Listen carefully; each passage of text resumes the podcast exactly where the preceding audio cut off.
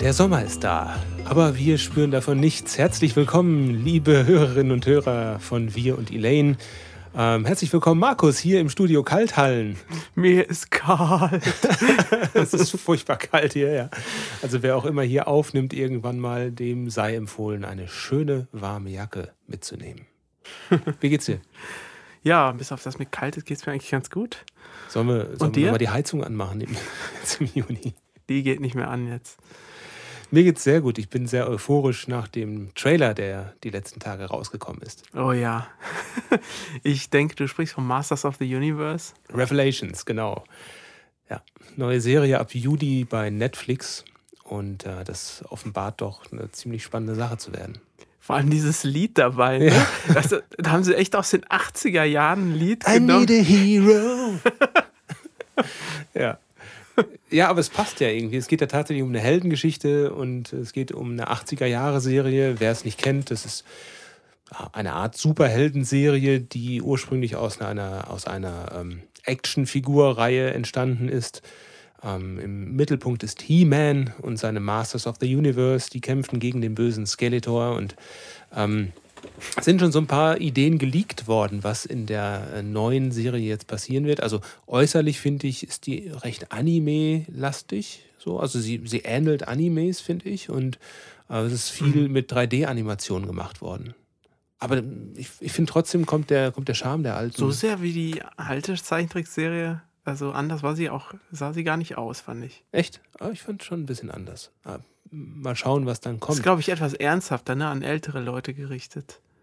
Auf jeden Fall an, an Erwachsene, denke ich. Genau, da wird also auch der eine oder andere Tropfen Blut wohl fließen. Möchtest du äh, einen Spoiler hören dazu? Ja, gerne. Ob das stimmt, weiß ich nicht. Das sind erste Gerüchte, die sich, die sich so im Internet ähm, ähm, getummelt haben. Es gibt ja in dem Trailer den Kampf zwischen He-Man und Skeletor und ähm, es gibt auch schon eine neue, weitere Toyline von Mattel zu dieser Revelations-Reihe. Masterverse heißt die dann. Das sind schon wieder andere Figuren als die Classics, die gerade rausgekommen sind. Ich weiß auch nicht, wo das hinführt. Aber da gibt es eine Figur, das ist Skelligod. Und dieser Skelligod sieht aus wie ein riesiger He-Man, äh, riesiger Skeletor mit einer He-Man-Rüstung, aber einem silbernen Zauberschwert. Und die oh. These sagt jetzt, dass dieser Kampf zwischen He-Man und Skeletor am Anfang nicht Heeman gewinnen wird. Und dass dann quasi jemand anderes diese, diese Heldengeschichte schreiben muss. Und das wird nicht Heeman sein, sondern das könnte dann sehr gut Tila sein. Aha, dass er praktisch sofort diesen Kampf verliert und, und in die Skeletor sein. Schwert hat. Genau. Oh. Fände ich sehr spannend. Wäre auf jeden Fall zeitgemäß, äh, mal diese, diese toxische Männlichkeit aufzubrechen und einfach mal äh, ja. einen weiblichen Heldencharakter nach vorne zu stellen. Mal schauen, ich bin gespannt, was draus wird. Es sieht auf jeden Fall ziemlich gut aus. Mhm. Äh, ich glaube, wir müssen mal eine eigene Folge machen über Masters. ja, auf jeden die, Fall. Ja, ja. Ich habe da auch schon eine Idee, wenn wir dazu einladen könnten. Ja. ja. Äh, wie sieht es mit Trash-TV aus bei dir? Guckst du sowas? Regelmäßig. Ehrlich? Oder, oder was meinst du ja, mit Trash TV? Ja, so Reality-TV, RTL-Serien, wo Prominente in Häuser gesteckt werden. Nein, nein, nein, nein, eher weniger. Ach, das meinst du? Ja. Ich, ich habe heute auch Beastmaster geguckt. Ist auch, ist, ist kennst auch du das? TV. Ich glaube, ich glaube. Aber ja. ich glaube, das meintest du nicht. Du meintest diese ähm, Haus der Stars oder An sowas, ganz genau. Nee, nee, nee. Also das nächste Sommerhaus der Stars, ich habe das bisher auch, ich glaube, ein- oder zweimal geschaut, relativ schnell wieder ausgeschaltet, weil es mir einfach viel zu stressig, anstrengend und assi ist. Ähm, aber es kommt jetzt jemand in das Haus in der nächsten Staffel, den wir kennen. Michelle Mombayin. Nee. Ja, ja. Wirklich? Er ist mit ihrem Partner dann da in der nächsten Staffel. Das war ja deine Arbeitskollegin mal. War, ja, genau. Sie hatte Ausbildung im selben Unternehmen gemacht wie ich, war, ich glaube, zwei Ausbildungsjahrgänge äh, vor mir und hat dann eine Karriere im, im, im Medienumfeld dann gestartet. Genau. Ich glaube, sie hat sich mal beteiligt bei dir an einer Bewerbungs-CD. Kann das sein? Du hattest doch mal so ein, so ein Bewerbungshörspiel gemacht für die FH oder so? Oh, ich wollte gerade sagen, nein, ich weiß nichts davon, aber das, das stimmt. Hast du da nicht, da hast du doch auch mitgemacht. Ja, oder? ja, genau. Genau, stimmt, ja, ja. Ja, ich wurde angenommen. Was soll ich dazu sagen? Danke, Michelle. Ich weiß nicht, ob das war, ja, es war so ein Kurzhörspiel, in dem es auch um eine Bewerbung an einer Hochschule ging oder an dieser Hochschule, ne? Es war relativ Genau. kreativ äh, damals. Genau, ich glaube, du hattest da freie Auswahl, was du da machst, dass du so irgendwie so ein, so ein Ich hatte ein paar Arbeitsproben Ja, äh, von Musik, Mischung und natürlich auch dann dachte ich, naja, kann ich auch ein Hörspiel machen, ist ja nicht verboten. äh, genau, ja, schon ah, sehr lange her. so bekannt ist sie ja jetzt nicht äh, bisher, oder? sie hat im Tatort mal mitgespielt und immer mal wieder Rollen gehabt im, im deutschen TV. So, Okay. aber ich, Tatort ist das Einzige, was mir jetzt bekannt ist mit Christian Ulm in einem in einer das, ist Folge. ja, das ist ja schon was, ne? Ja, ja, war auch eine, eine tragende Rolle da. Tja, muss man das dann gucken? Ich denke, ich werde auf jeden Fall mal reinschauen. ja. Mal gucken. Äh, viel Erfolg dabei auf jeden Fall. Ja. Und äh, vom Trash-TV jetzt zum Kino. Hattest du mitbekommen, dass ähm, Jeff Bezos den Goldfinger hatte? Der hat nämlich die MGM-Studios gekauft und damit auch die Rechte an James Bond. Das habe ich mitbekommen. Ich habe aber auch gehört, dass trotzdem der Film nicht jetzt direkt bei Amazon Prime oder so verfügbar ist, Ja. sondern immer noch drauf gewartet wird, in, im Kino Genau. als erstes Mal zu zeigen. Genau. ne? Also die, die Produ äh, Produzentenfirma E.ON hat nach wie vor 50 Prozent an den Rechten und das ist quasi die Familie des ehemaligen Produzenten Broccoli und ähm, die achten schon darauf und, und legen Wert darauf, dass die Erstausstrahlung immer noch in Kinos stattfindet, auch in Zukunft. Und ähm, dass das eben nicht ein Streaming-Thema wird, ein reines Streaming-Thema. Aber das kann bedeuten, dass die Bond-Filme dann jetzt demnächst auf Amazon Prime rauskommen und man da ein bisschen bingen kann. Sehr schön. Weißt du, was das gekostet hat? Für ihn sicherlich Portokasse, aber Ich weiß ich nicht. 8,5 Milliarden Dollar ja, Portokasse. Portokasse. Ja. Damit ist James Bond der 8,5 Milliarden Dollar Mann. Oh, bist du gut. Nicht wahr? Ja, wir haben im, Erklär Vor mal bitte, was du meinst damit. im, im Vorfeld ähm, ein bisschen drüber gesprochen, was heute hier so die Themen sind. Und äh, ja, mein liebstes Hobby sozusagen ist äh, heute gewesen. Halt! Lane aufnehmen, Videodreh, Design und Label, Copy, Quadcopter fliegen, Binge-Watching, das ist mein liebstes Hobby. Wir haben ja vorhin darüber gesprochen, was in dieser Folge so alles stattfinden soll. Und ähm, folgendes. Habe ich heute die Serie Der 6 Millionen Dollar Mann geguckt? Kennst du die? Ähm, es war eine der Serien, die ich, wenn sie im öffentlichen TV liefen, nicht gesehen habe. Ich habe äh, mal Trailer oder so wahrgenommen, aber ich habe, glaube ich, nicht eine einzige Folge davon gesehen. Ich muss auch sagen, dass ich die als Kind schon langweilig fand. Oh, was äh, selbst da. Also äh, Lee Majors spielt ja den 6 Millionen Dollar Mann und äh, der wurde nach einem Flugzeugabsturz lebensgefährlich verletzt und eine 6 Millionen US-Dollar teure Operation wurde an ihm durchgeführt und da wurden halt auch äh, bionische Körperteile Ah, so ein Cy eingesetzt. Cyborg dann. Also ja, genau, er hat irgendwie ein Auge, ist äh, irgendwie künstlich oder bionisch und, äh, und äh, auch Arme und Beine, ein Arm und äh, die Beine oder so. Und deshalb hat er besondere Kräfte. Ach, der konnte doch dann ganz schnell laufen und das wird dann so schnell abgedreht oder abge abgespult und das Also- sah nicht so gut aus. Ne? Alle Special Effects sind halt immer, laufen immer in Zeitlupe ab Ach so. irgendwie und es kommt immer so ein, so ein bestimmtes Geräusch auch. So ding, ding, ding, ding. Wenn das dann, wenn, oder wenn er seine bionischen Superkräfte einsetzt, sagen, sagen wir mal so. Ähm, und es ist aber wirklich sehr zäh. Und ähm, was ich rausgefunden habe, ähm, dass das erst zehn Jahre nachdem die Serie abgedreht wurde, wurde es zum ersten Mal in Deutschland ausgestrahlt. Das So heißt, es wurde von 73 bis 78 gedreht, äh, 106 Episoden in fünf Staffeln und erst ja richtig viel. 1988 lief es auf RTL Plus an. Zum ersten Mal. Ja, RTL, genau. Und das hattest du nur, wenn du damals Kabel-TV oder Satellit hattest. Und äh, deswegen ist es nicht so weit verbreitet wie die, wie die andere Serie von, von Lee Also war, war es vor ein Colt für alle Fälle eigentlich, aber kam für uns danach. Ja, gefühlt danach. Ja, nee, nicht nur gefühlt, sondern auch wirklich, Achso, weil ja, ein, Colt für alle Fälle ja schon ausgestrahlt wurde 1983. Ja. Und äh, Ist die, ist die bessere Serie, oder? es ist die bessere Serie, ja. Ja. Würde ich auch so sehen. Vor allem, ähm, Heather Thomas. Ach ja. Was soll Ach ich ja. sagen? Ich glaube, da brauchst du gar nichts zu sagen. Das wird jeder von uns gleich empfinden. Nachdem der Vorspann durch war von Ein Colt für alle Fälle, muss man auch den Rest eigentlich gar nicht mehr sehen. Also erstmal duschen gehen, ne? Oh Gott, ist das dreckig gerade. Äh, ja. Ja. Ähm, wir hatten ja schon mal drüber geredet, äh, dass ich nie verstanden habe, dass die Szenen aus dem Vorspann ihn darstellen sollen. Also da gibt es ja so Action-Szenen im Vorspann, zum Beispiel, wie er Ja. von dem Zug äh, auf, auf diese Halterung Genau. springt. Und Oder dass das Flugzeug, das durch so ein, durch so ein Haus da fährt und dann damals als Kind dachte ich dann halt, das ist irgendein Mann, der da gerade hängt. Weil er auch irgendein überhaupt Filmausschnitt, weil das ja über, über Hollywood und die, die Filmarbeit auch spielt. Genau. Und sah halt überhaupt nicht auch so aus wie der Ja. Schauspieler. Ne? Ja, ja. Immer, man merkt das immer nur, dass es er sein soll, wenn man vorher ihn close sieht und dann äh, so eine Action-Szene. Aber ironischerweise ist er, spielt er ja einen Stuntman. The Fall Guy, so heißt es ja auf, auf ähm, Genau. amerikanisch, also der, der Fallmann, der, der Mann, der immer fällt, für die Stars, also der Stuntman. Hm, heißt eigentlich aber äh, Prügelknabe, Ah ja, The Fall Guy. ach echt? Aber damit nat ist natürlich auch der Stuntman gemeint. Oh. Äh, er ist ja dann Kopfgeldjäger in der Serie ne? und hat da sein Team. Äh, Genau.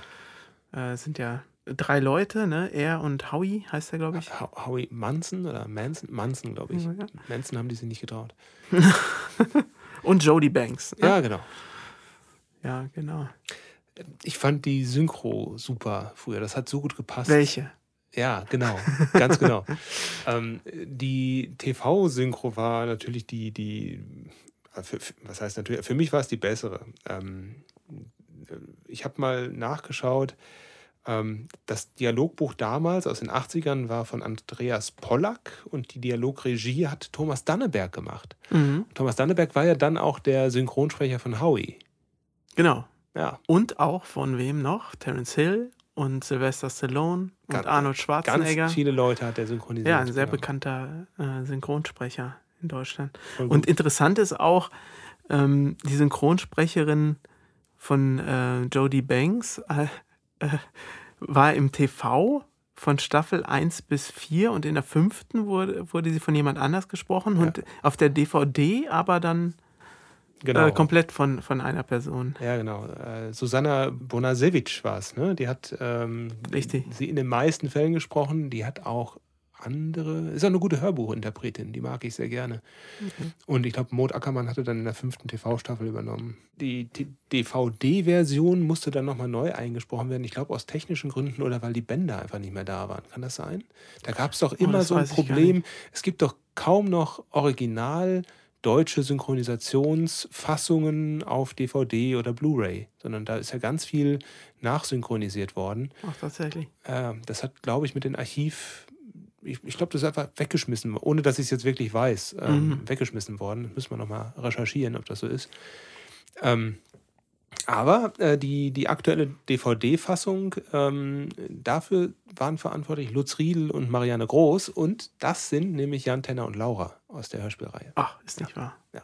Du hast ja, glaube ich, noch eine Anekdote zu Colt Sievers bei Hab ich? uns. Ja, ich weiß nicht, ob du das so gerne erzählen möchtest. Äh, Du hast das ja gern bei deinen Großeltern geguckt. oh, das möchte ich nicht erzählen. Doch, das möchtest du erzählen. Und das möchten wir auch im, äh, im Snippet dann drin haben. Ich war äh, im Harz. Äh, das war Ja. mein liebstes Hobby in dieser Woche. Und im Harz, äh, da ist es wunderschön und ich habe Mhm. dafür was vorbereitet. Äh, das hören wir aber dann am Ende dieser Folge. Und das war mein liebstes Hobby. Ähm, machen wir doch weiter mit. E-Mail aufnehmen, Videodreh, Design und Label, Copy, Quadcopter fliegen, Binge-Watching, das ist mein liebstes Hobby. Nein, das werde ich nicht erzählen. Ja, ist okay. Das kommt auf die Tabuliste hier. Ich fand das eine sehr schöne Geschichte. Ja, es war auch eine persönliche Geschichte. Ja, äh, dann sollten wir vielleicht lieber mit unserer beliebtesten Kategorie weitermachen mittlerweile. Ne? Ist sie das? Also sie kommt sehr häufig. Äh, ich glaube, da hast du den falschen Ablauf. Also, Ich würde jetzt nämlich ganz gerne ähm, über dein liebstes Hobby Audiotechnik sprechen. Oh, Ah, ist ja eigentlich auch mehr Beruf von dir. Ähm, da hattest du erzählt, dass es in der letzten oder vorletzten Woche ein technisches Problem gab. nee, ist schon ein paar Monate her, tatsächlich. ah ja, Ich habe es ja nur in der letzten Woche. und bei erzählt. technischen Problemen, da hilft eigentlich nur einer mit seiner Rubrik. Das ist Markus mit seiner Macherminute. Für Tüftler, Schrauber und Öler. Markus Macherminute. So erstmal so, bevor wir in die Macherminute steigen, was ist das Problem gewesen? Ja, es gibt äh, einen Kopierschutz-Dongle, der nennt sich iLock. Und viele Audio-Plugins sind damit geschützt. Äh, das heißt, man kauft das Plugin und das, die Lizenz ist dann auf dem iLock oder der Schutz davon. Ja, und äh, was passiert ist, ist, dass die iLock-Seite down war. Also quasi der, der Cloud-Server, wenn man so möchte, wo die Passwörter oder die, die Hash-Werte oder was auch immer sich dann synchronisieren und nachgucken, darf derjenige dieses Programm nutzen. Genau, deshalb starte ich jetzt mal meinen Rant in der Macherminute, würde ich sagen. Okay, also mich würde wirklich interessieren, wie hast du es geschafft, dein, deine Software wirklich zum Laufen zu bekommen, obwohl der Cloud-Server von iLog down war? Und hier geht's los mit der Macherminute. Ich habe einen Hardware-iLog. Und deshalb hatte ich keine Probleme. Oh, okay, dann ist die Macherminute jetzt vorbei und wir haben noch 40 Sekunden Zeit, uns über was anderes zu unterhalten. Ja, es gibt den halt als Hardware, als USB-Stecker oder man kann das dann per Cloud machen und man sieht ja, was man davon hat. Äh, dann konnten die Leute noch nicht mal ihre Musikprogramme starten, weil der Server down war. Das heißt, wenn man auch kein Internet hat, gerade selber oder so, laufen Kannst deine ganzen Plugins. Was, wer will das? Also ich nicht. Ja, also man muss ja, so, so ein Hardware-Dongle kann auch kaputt gehen. Dann hast du auch kein Programm. Aber Hardcore-Dongle. Na, der Hardcore-Dongle. Aber, ähm, aber äh, ja, entweder geht das eine kaputt oder das andere. Ich glaube, es gibt mehr, also die Wahrscheinlichkeit ist größer, dass es über die Cloud-Variante eine Störung gibt. Mhm. Insofern ist, glaube ich, Hardware da der beste Weg. Ja, ja. Ja, schön. Dann haben wir das auch abgearbeitet.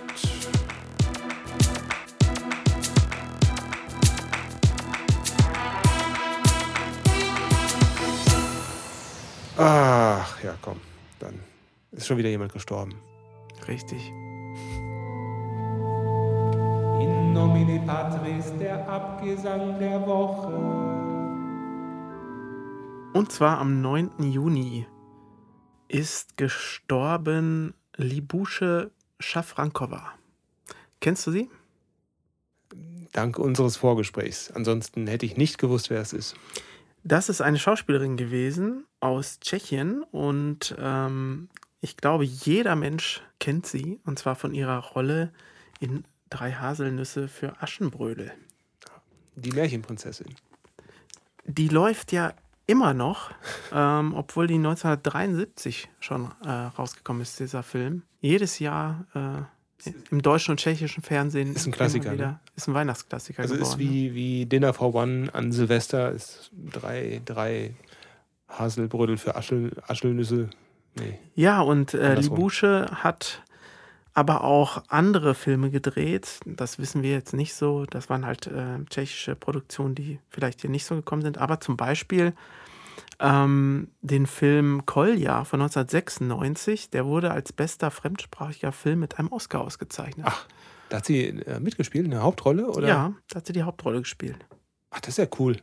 Das habe ich nicht gewusst. Ja, habe ich auch nicht gesehen, den Film, aber war scheinbar auch nachher noch erfolgreich, ja, bis sie dann erkrankt ist und vor ein paar Tagen gestorben. Ach, schade. Haben wir irgendwie ein Lied, das wir da nehmen können aus dem, aus dem äh, Märchenfilm? Ja, da gibt es doch diese sehr bekannte Filmmusik, die würde ich einfach reintun. Ich weiß gar nicht, ob die äh, einen Titel hat. Das werden wir dann rausfinden. Das könnt ihr dann nachhören. Ja. In unserer Playlist, die wir mit allen Stücken ähm, versehen, über die wir hier auch sprechen und über die wir hier stolpern. Ähm, wir sollten auch I Need a Hero mit drauf machen, finde ich. Auf jeden Fall. Ja, und dann vielen Dank für den Abgesang der Woche. In nomine Patris, der Abgesang der Woche. ja, noch beliebter als Kategorie ist, glaube ich, nur noch eine Kategorie und zwar unsere Apokalypse-Insel. Apokalypse-Insel. Ja, die Apokalypse-Insel, auf die wir Songs mitnehmen, quasi auf die einsame Insel. Wenn wir nur ein Stück hören könnten für den Rest unseres Lebens, dann wäre es das. Also ganz besondere Lieder, die uns stark geprägt haben. Und äh, ich nehme heute ein Lied mit, das man, glaube ich, nicht so wirklich kennt. Das ist kein, kein sehr bekannter Song, würde ich jetzt behaupten. 2014 erschien die Mini-EP Do It Again von den norwegischen Elektroniker-Musikern Röyksopp. Weiß nicht, ob du von denen Ah, ja, ja, habe ich schon mal gehört. Ich finde die wahnsinnig gut. Äh, ganz, ganz tolle Soundtüftler und Songwriter. Sehr ungewöhnliche Musik, alles so im elektronischen Genre. Das ist mal tanzbar, das ist mal auch richtig deep. Ähm, und der Song, den ich heute mitnehme, der ist entstanden zusammen mit der schwedischen Sängerin Robin. Ähm, die kennt man übrigens auch von GTA 5. Da gibt es einen Song, den Robin singt. Ähm, im Radio, wenn man, wenn man auf einer bestimmten Frequenz da ist. Ähm, das ist so ziemlich eindringlich und betörend, finde ich das. Das Lied heißt ähm, Monument und ist chillig, ein bisschen, bisschen dunkel gehalten, hat sehr viele lange, ruhige Passagen und teilweise ver verlässt es komplett die Rhythmik. Also dann ist gar kein Rhythmus da und es sind nur Flächen zu hören, was sehr ungewöhnlich ist für eine elektronische Art von Musik, die auch manchmal in, in, in die Dance-Richtung geht. Und am Ende gibt es dann noch so ein, so ein ähm, Freestyle, improvisiertes Saxophon-Solo. Ähm, also es ist äh, hypnotisch, es ist echt krass. Also mir gefällt das wahnsinnig gut. Ich habe das das erste Mal gehört und war direkt dann verliebt. Ähm, es gibt noch eine zweite Version, die halt auf dem Album, das danach rauskam, drauf war.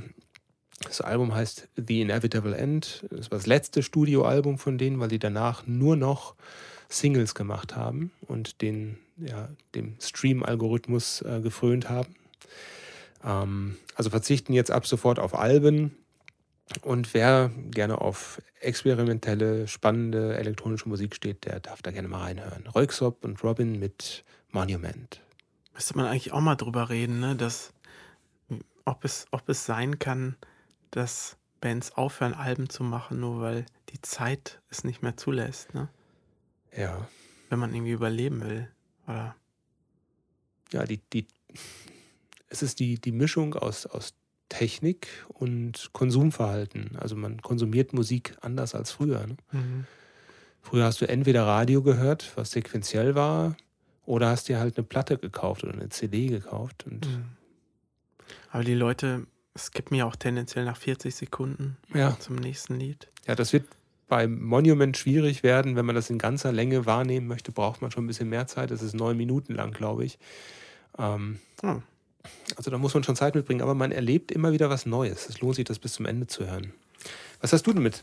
Neun Minuten, das kann ich noch leicht überbieten heute mit äh, 13 Minuten 38. Oh Gott, oh Gott. Äh, es ist ein, äh, mal wieder ein Longtrack. Und zwar von einer Band, die mir total wichtig ist. Und das ist eine der ersten Bands, die ich damals gehört habe, als ich äh, bei dir in die Klasse gekommen bin. Ach. Damals nach meinem Umzug hier nach Ja. Nachod. Ähm, war das Halloween. Ah, Und ähm, da gibt es viele tolle Alben und Lieder. Also die Keeper of the Seven Keys Alben mal ganz vorangestellt. Und auch ein Lied heißt Keeper of the Seven Keys. Und das ist der Abschluss des zweiten Parts der Keepers Alben. und ähm, Keepers, das ist die App mit, der, mit den Passwörtern, die, wo man seine Passwörter Ach, speichert. so heißt die bei dir? Mehr als Seven Keys, ne? Nee, die heißt wirklich so Key Pass. Also, Ach so, Keeper. Ach so. ja, ähm, da geht's, also der ist so, so, ein, so eine Art Retter, dieser Keeper of the Seven Keys, der die Welt vom, vom Bösen befreit sozusagen. Und das wird in diesem Lied dann nochmal ganz deutlich thematisiert. Und es, wenn man mich jetzt ähm, drauf festnageln wollen würde, was ist die beste Gesangsperformance eines Mannes aller Zeiten auf einem Lied, dann wäre es wahrscheinlich dieses. Äh, Michael Kiske, der, der Sänger, ich glaube damals 20 oder wie alt er war, der hat unglaublich gesungen auf diesem Lied. Und wir wissen ja beide, äh, damals war es noch nicht möglich, äh, nicht so einfach, den Gesang irgendwie zu korrigieren, wenn da mal ein Tönchen daneben ist, wie das heute ja, Ja, so ja. gang und gäbe ist. Ja. Das heißt, was man da hört, ist auch wirklich so, wurde auch wirklich so gesungen. In wie vielen Takes, weiß man jetzt nicht. Aber äh, finde ich einen ganz, ganz toll, tollen Song. Ganz, ganz toll komponiert. Also so ein Longtrack muss man ja auch erstmal hinkriegen. Ist richtig gut gemacht, finde ich. Ist auch ein Klassiker. Also wenn du jemanden fragst, äh, was ist denn so dein Metal-Lieblingsalbum, dann sind Ja. doch diese Alben in der Regel mit dabei, oder? Ja, auf jeden Fall. Also die sind auch wirklich unerreicht. Damals wusste man gar nicht, was da, was man da alles kriegt äh, zu dieser Zeit. Ne? Das waren so die, ja, viel besser wurde es danach nicht mehr. 1988 gab es auch von Iron Maiden Seventh Son of the Seventh Son. Äh, das ist auch so ein Album, würde ich sagen, das beste Maiden-Album. Und ein anderes super Metal-Album, was ich auch ganz hoch ranke, ist äh, von 1990 Painkiller von Judas Priest oder auch Kings of Metal von Manowar war auch 1990. Also alles in einer kleinen Spanne an Jahren. Wirkliche Klassiker entstanden. Ja, dann haben wir echt bunte Mischung. Jetzt, wo du das gerade erzählt hast, der beste männliche Gesang ever, habe ich überlegt, wen würde ich denn da sehen? Und ich glaube, ich, ich würde wahrscheinlich Elton John, der, der wirklich ziemlich, ziemlich gut singt, äh, da sehen. Oder Freddie Mercury. Mhm. Aber jetzt so im Metal-Umfeld ähm, gibt es auch einige Kandidaten, die wirklich sehr gut on point sind. Ne? Ja, ja. verkennt man oft. Äh, wo wir gerade über Elton John sprechen. Ich habe neulich im Auto einen ganz seltsamen Gedankensprung gehabt. Ich, da, da lief Your Song, den haben wir auch schon auf Mhm. unserer Playlist drauf. Und ähm, ich hatte aus irgendwelchen Gründen gerade an Holland gedacht. Und dann kam der Zirkelschluss. Wie würde es denn eigentlich klingen, wenn Hermann van Veen diesen Song äh, covern würde, also der holländische Liedermacher? Dann habe ich das in meinem Kopf so übersetzt und dann auf Holländisch wie Hermann van Veen gesungen. Und ich würde das gerne einfach mal vortragen, wie das dann klingen würde. Het is een beetje grappig, dit gevoel van binnen. Ik ben niet iemand die zich gemakkelijk kan verstoppen. Ik heb niet veel geld, maar jongen als ik dat wel had. Ik zou een groot huis kopen, waar wij alleen zouden kunnen wonen. Wunderschön. Das geht so in deinem Kopf. Das geht vor, in meinem wenn- Kopf, wenn du- ich Auto fahre. Und das war die Apokalypse-Insel. Sehr gut. Ich kann den übrigens spielen. Oh. Hätten wir den zusammen vortragen. Die Apokalypse-Insel. Ja, jetzt sind wir auch schon am Ende unserer Episode und ich habe ja versprochen, dass ich meinen ähm, Ferienaufsatz wie in der Schule einmal vortragen werde. Also, jetzt kommt ein bisschen Monolog über den Harz, ein kleiner zusammenfassender Text meines Harzurlaubs. Und wer mag, darf gern dabei bleiben. Ich verabschiede mich hier schon mal. Nur du darfst gerne Fragen stellen dazwischen. Aufsatz. Mein Urlaubserlebnis im Harz. Es ist der Juni 2021. Die Corona-Inzidenz sinkt deutschlandweit. Die Schutzmaßnahmen werden nach und nach gelockert und der Sommer steht unleugbar vor der Tür. Ganz klar, das verlängerte Wochenende will genutzt werden, aber wohin fahren? Die Eifel kennt man. Der Schwarzwald sehr schön, aber letztens erst gewesen. Nordsee viel zu überlaufen. Und dann ist da noch der Harz. Eigentlich keine schlechte Idee. Ein paar Erinnerungen herausgekramt, ein paar Landschaftsbilder gegoogelt und zack ist die Reise gebucht. Von Köln bis in den Harz sind es gute vier Stunden Autofahrt. Sachsen-Anhalt, wir kommen. Es ist warm und die Strecke fühlt sich ein bisschen an wie eine Reise rückwärts durch die Zeit. Es geht über die A1 an Wuppertal vorbei, dann an Hagen und dem angrenzenden Sauerland. In Gedanken winke ich meinen Bandkollegen zu. Weiter führt der Weg durchs Hochsauerland, vorbei am Möhnesee und der Soester Börde. Hier gibt's gute Kartoffeln, weiß ich aus Erfahrung. Ich passiere Kassel, die Stadt, in der wir 2005 mal ein Elaine-Konzert hatten. Die Location von damals, die Nachthallen und das dazugehörige Musiktheater wurden vor kurzem geschlossen. In den Räumen befindet sich heute eine Lagerhalle. Ein bisschen Wehmut zieht auf, doch die verfliegt schnell. Denn auf dem Weg in den Harz liegt auch eine der schönsten Universitätsstädte Niedersachsens und lädt zum Schlendern ein. Göttingen. Hier findet man eine Einkaufsstraße mit zahlreichen Gebäuden im gotischen oder spätgotischen Stil, jede Menge Kultur und auch kulinarische Angebote. Und mein persönlicher Tipp, der Laden Die Spieleburg. Entschuldigung. Kaum gucke ich dich an, muss ich lachen. Der Laden, die Spieleburg. In der Theaterstraße. Bietet eine Riesenauswahl an Brett, Karten oder anderen Gesellschaftsspielen und hat von den meisten Spielen sogar ein geöffnetes Ansichtsexemplar zum Anschauen und Befühlen. Selbstverständlich gibt es auch verschiedene Teile der Legenden von Andor. Wer sich nicht entscheiden kann, welches Spiel zu ihm oder ihr passt, der wird fachkundig und sympathisch beraten. Ich kriege übrigens kein Geld hierfür. Äh, Das ist alles unpa- unpaid advertising. Alles, was ich hier beschreibe, habe ich selbst bezahlt. Schönen Dank. Die weitere Fahrtstrecke führt nicht mehr über die Autobahn. Lange, dicht bewaldete Landstraßen führen von Göttingen aus über die Bundesstraße 27 in den Harz. Ein schönes Fotomotiv findet sich überall am Wegesrand, zum Beispiel am Staudamm der Odertalsperre, den wir passieren. Wer lieber campt, als im Hotel zu übernachten, findet auf der anderen Seite der Staumauer den direkt am See gelegenen Campingplatz Glockental. Ich glaube, wir sind hier mit voll im Trend übrigens. Ich habe letztens eine Spotify-Werbung gehört, wo dann Wikipedia-Artikel vorgelesen werden, damit erwachsene Leute einschlafen können. Ach, guck mal. Weil in den Hörspielen kommt oft Musik, Ja.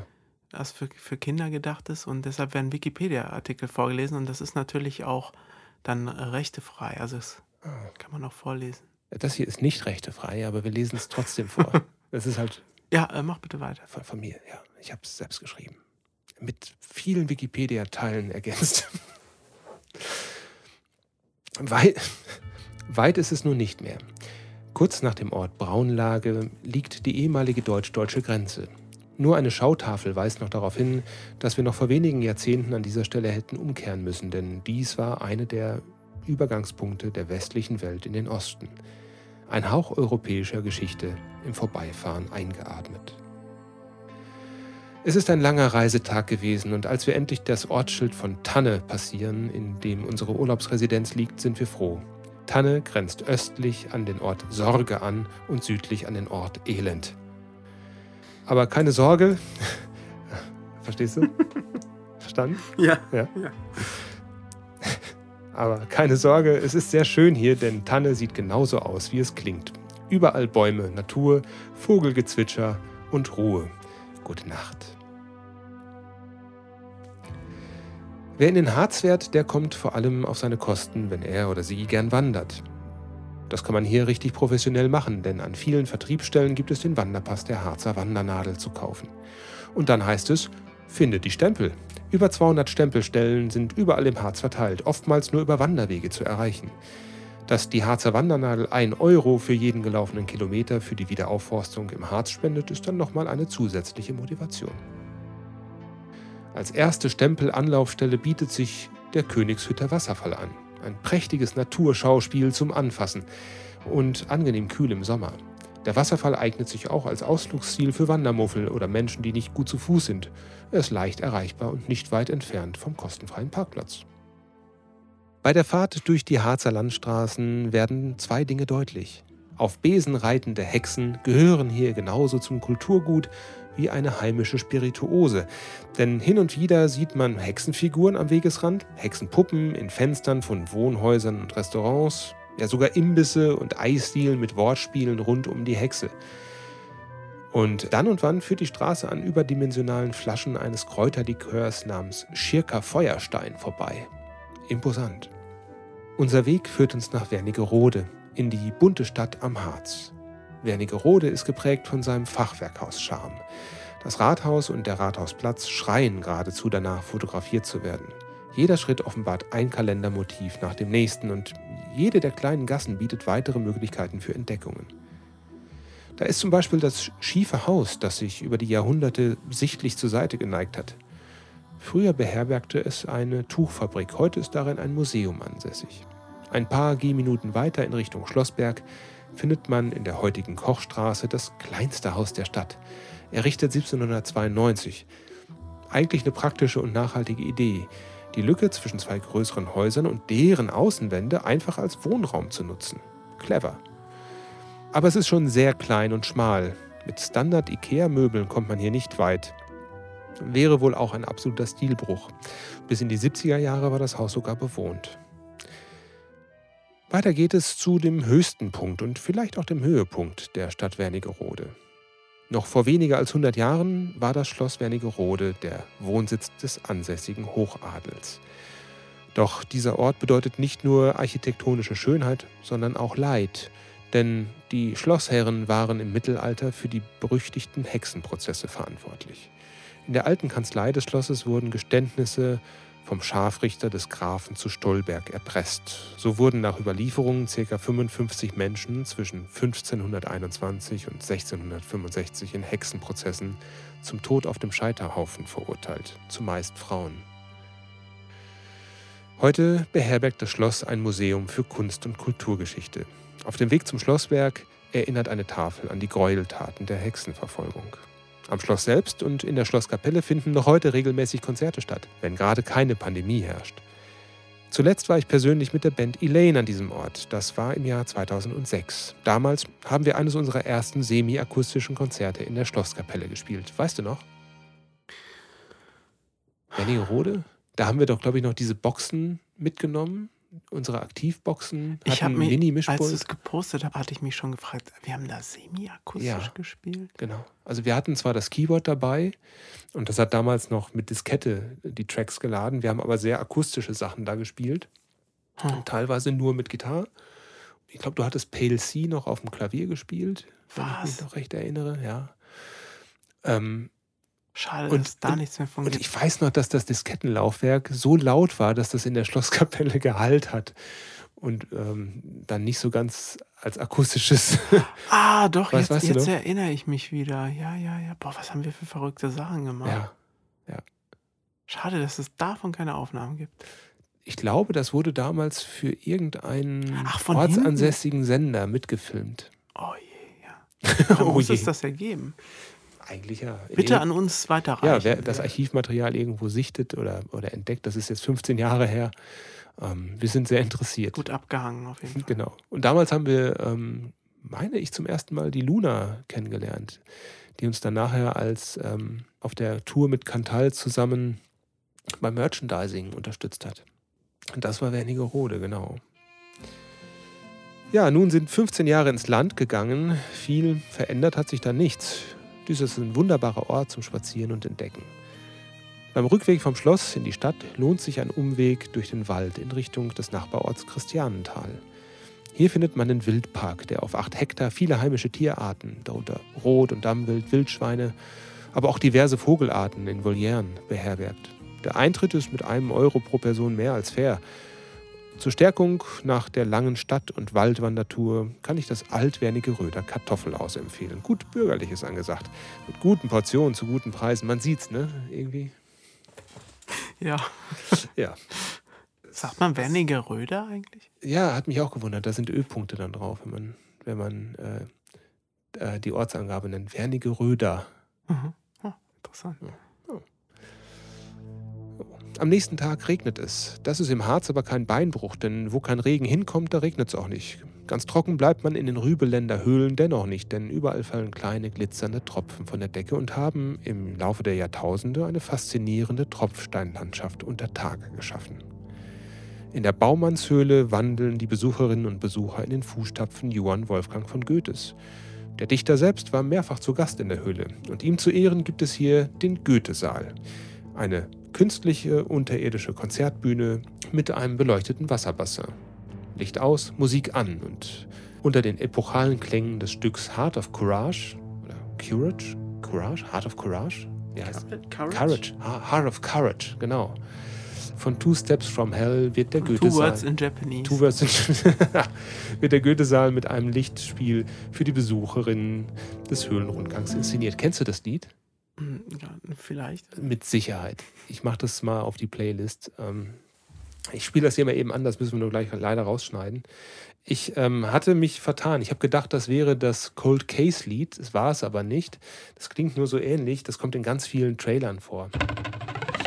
Ja, wir haben gerade mal reingehört. Kennt man halt, ne? Ja. Und passt echt gut zu der Höhle. Ähm, ja, gibt dann ordentlich Bombast. Danach geht es dann weiter zu Fuß durch die, durch die schmalen Höhlengänge. Wir lernen, dass die imposanten Höhlenbären Vegetarier waren und erfahren, dass frühere Generationen von Höhlenforschern die naturgewachsenen Steine im Baukastenprinzip zu künstlerischen Skulpturen zusammenzementiert haben. Heute undenkbar. Also die haben tatsächlich dann irgendwelche Stalaktiten, Stalagmiten genommen und mit Zement zu irgendwelchen Mönchsfiguren oder dem Hamburger Stadtwappen zusammengeschustert. Wunderschön. Ganz toll. naja. Jedenfalls, Souvenirs wie zum Beispiel einen Plüsch-Grottenolm gibt es im Höhlenshop. Und wer aufmerksam ist, findet auch einen Kunstautomaten auf dem Rückweg aus der Höhle. Für 4 Euro gibt es hier keine Zigaretten, sondern kleine Artworks to go von heimischen Künstlerinnen und Künstlern. Welches man bekommt, bestimmt der Zufall. Ist langweilig? Schläfst du schon ein? Ja, ist ganz schön lang. Also ganz schön Ja, viel. ja, viel gemacht, viel gemacht. Ich mache einfach mal weiter und ihr könnt ja einfach mal die Augen zumachen, euch entspannen und weiter geht's nach Quedlinburg, der Stadt an der Bode und einem der größten Flächendenkmale Deutschlands. Die Geschichte der Stadt reicht bis ins Jahr 922 zurück und seit 1994 gilt Quedlinburg als UNESCO-Weltkulturerbe. Das Stadtbild ist geprägt von fast 2000 Fachwerkhäusern aus über 800 Jahren. Und ich werde das Gefühl nicht los, dass wir viel zu wenig Zeit mitgebracht haben. Aber viel zu viel Zeit hier aufwenden in diesem Podcast für das Wann Thema. hast du das denn eigentlich alle geschrieben? Ja, heute früh. Was? Ja. Wahnsinn. Der nächste Tag katapultiert uns aus der Vergangenheit in die Jetztzeit. Ein Ausflug zur Rappbode-Talsperre lässt uns den Atem stocken. Dieser Ort ist ein Mecker für Adrenalin-Junkies. Denn das Rappbodetal hinter dem gigantischen Staudamm lässt sich hier auf drei verschiedene Arten überqueren. Titan RT heißt die über 450 Meter lange Hängebrücke aus Stahl, die sich von der einen Seite zur anderen Talseite erstreckt. Auf Metallrostgittern legen Besuchergruppen den Spaziergang in schwindelerregender Höhe zurück. Der Blick nach unten ungehindert möglich. Unter deinen Füßen 100 Meter nichts und dann irgendwo da unten Wald und See. Die Brücke schaukelt im Wind und unter den Schritten der Besucherinnen und Besucher. In der Mitte der Titanbrücke befindet sich die Giga Swing. Hier kannst du allein oder zu zweit 75 Meter freien Fall erleben, bis die Seilkonstruktion greift und deinen Sturz in einen sanften Swing umlenkt. Eine Megaschaukel in der Luft. Habt ihr das gemacht? Nein. Also, also viel ich zu zumindest nicht. Also, ich, aufwühlend, ja. äh, ich, also allein beim Hingucken mache ich mir in die Hose. Das ist ja der, da hast du ja permanente Todesangst, wenn du da sitzt und Hm. also du sitzt quasi auf so einer ähm, auf so einem Plateau oder wie, wie Zum nennt sich Schemel. da sitze ich gerade. Nee, so ein, so, ein, so ein Metallteil und deine Füße baumeln halt in der in der ähm, Luft. in der Luft und du hängst an einem Haken und irgendwann wirst du dann nach vorne geschoben und hängst dann nur noch in deinem, in deinem Bergsteigersitz da. In, Hm. so und dann fragen die dich, ob du einen Countdown haben möchtest oder lieber ohne. Und dann zählen die bis drei runter und ziehen oben eine so eine. Ziehen bei zwei schon los. Ne? genau. Äh, Ah. äh, ziehen dann dran und dann fliegst du halt wirklich frei nach unten. Das ist der Wahnsinn. Die Leute sind so schnell weg. Also du, du siehst halt von oben zu, in, in dem Moment siehst du noch den Kopf und zack sind die schon ganz weit unten. Das ist ganz krass. Naja. Und für wen das noch zu wenig Speed ist, der kann sich bei der Mega Zipline mit einer Windenkonstruktion in ein Stahlseil einklinken und im Sturzflug wie eine Superheldin über die Rappboote Talsperre fliegen. 120 Meter über den Abgrund. Das ist die größte Doppelseilrutsche Europas. Also, das ist der Wahnsinn. Hast du Star Trek gesehen? Den, den Remake Star Trek? Oder nee, Into Darkness? Ja. Die fliegen doch da ähm, ja, ja, ja. So ewig lang. ewig lange durch den Weltraum. So ungefähr musst du dir das vorstellen, Hm. auch in dieser Geschwindigkeit. Also du kannst nichts machen, hängst da fest. Ich habe das nicht gemacht, aber meine Begleiterin war so frei, das zu tun. Äh, unfassbar. Wahnsinn. Ja, das war mir dann alles ein bisschen viel für einen Tag. Und äh, bei so viel Höhenangst braucht es jetzt ein bisschen Entschleunigung und da war dann Wandern angesagt. Und wer den Harz besucht, der kommt um das eine Wanderziel nicht herum. Und das ist eben der Brocken. Mhm. volkstümlich auch Blocksberg genannt. Und der ist 1141 Meter hoch, über normal Null. Ist damit der höchste Berg in ganz Norddeutschland und von ganz Sachsen-Anhalt und auch im Harz. Also Mhm. viele Superlative da. Hier sollen sich über die Jahrhunderte zahlreiche Hexen versammelt haben. Die spürbare Mystik des Orts hat auch Goethe zu seinem Drama Faust I inspiriert. Auch Heinrich Heine war sichtlich beeindruckt. Wir parken in Schierke, dem Ort, der für den Kräuterlikör mit den Riesenflaschen am Straßenrand bekannt ist. Rund 300 Nebeltage im Jahr hat es hier und wir haben einen davon erwischt. Der Nebel lässt die Wälder und das Totholz wie Gespenster aus dem Nichts auftauchen. Die viel gelobte Aussicht ist heute nicht zu erwarten, aber das ist nicht schlimm, denn bei Nebel kommt am Brocken das echte Walpurgisnacht-Feeling auf. Auf dem Weg zum Bergplateau weisen Geschichtstafeln darauf hin, dass der Brocken zu Zeiten des Kalten Kriegs im unmittelbaren DDR-Grenzgebiet lag. Ab 1961 zählte er zum militärischen Sperrgebiet und war somit lange Jahre für die Menschen nicht erreichbar. Spionage und Überwachung. Dafür wurde der Brocken in dieser Zeit technologisch aufgerüstet.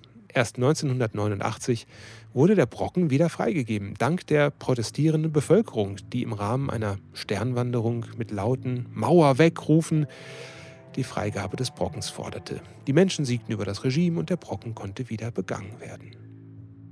Auf dem Brockenplateau ist rund um eine Felsformation ein Kompass aus Messing auf dem Boden angelegt.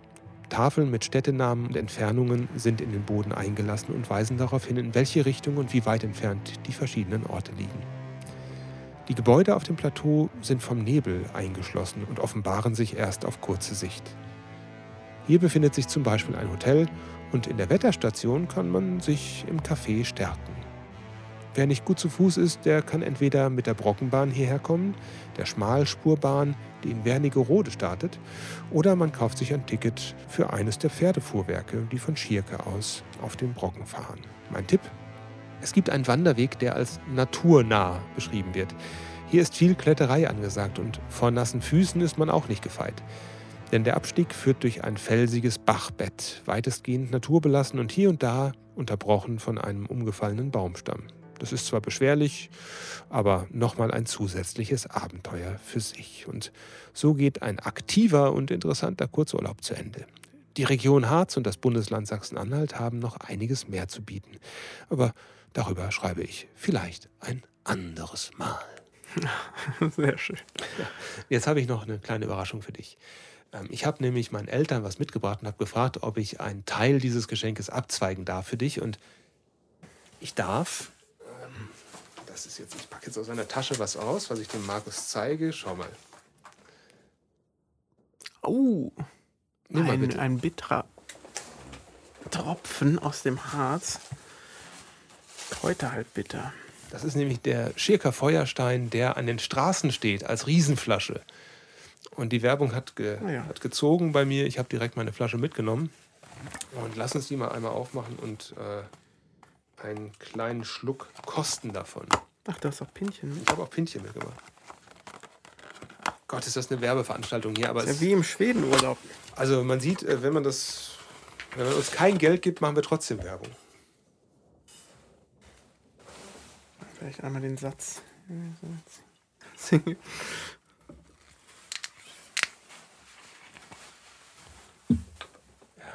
Ja, nicht ganz so voll, bitte. Ja, reicht, reicht mir. Danke. Sehr gut. Das merken die Eltern gar nicht, dass da was raus ist.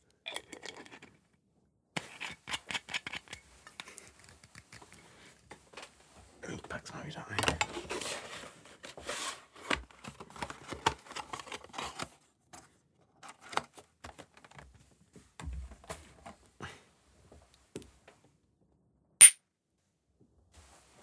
Ja, dann zum Wohl. Dann lass uns mal schauen, wie der schmeckt. Das ist jetzt RSMR? Nee, ASMR. Ist gut.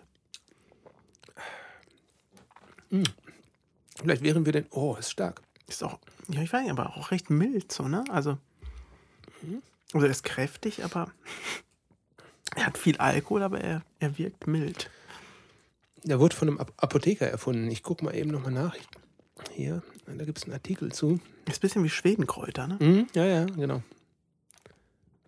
Das ist eh immer gut. Also der Schierker Feuerstein ist ein Kräuterlikör, halbbitter mit 35 Volumenprozent im Alkoholanteil. Dessen Rezeptur Anfang des 20. Jahrhunderts von Willi Drube, dem damaligen Inhaber der, der Apotheke, zum roten Fingerhut im Ort Schirke im Harz entwickelt und 1924 zum Patent angemeldet wurde. Bekannt ist er wegen seiner rotbraunen Farbe nach der rötlichen Färbung des Granits der Feuersteinklippen, einer Felsformation in Schirke. Und genau die kann man nämlich auch sehen, wenn man am Bahnhof in Schirke anhält. Da sieht man dann die Felsformation, die auch da auf dem Bild drauf ist. Hm. So, ähm, wir gönnen uns jetzt noch einen letzten Schluck und verabschieden uns diesmal nach einer relativ langen Folge, glaube ich, von euch. Zum Ende hinaus wurde sie relativ lang. Cheers. Ciao.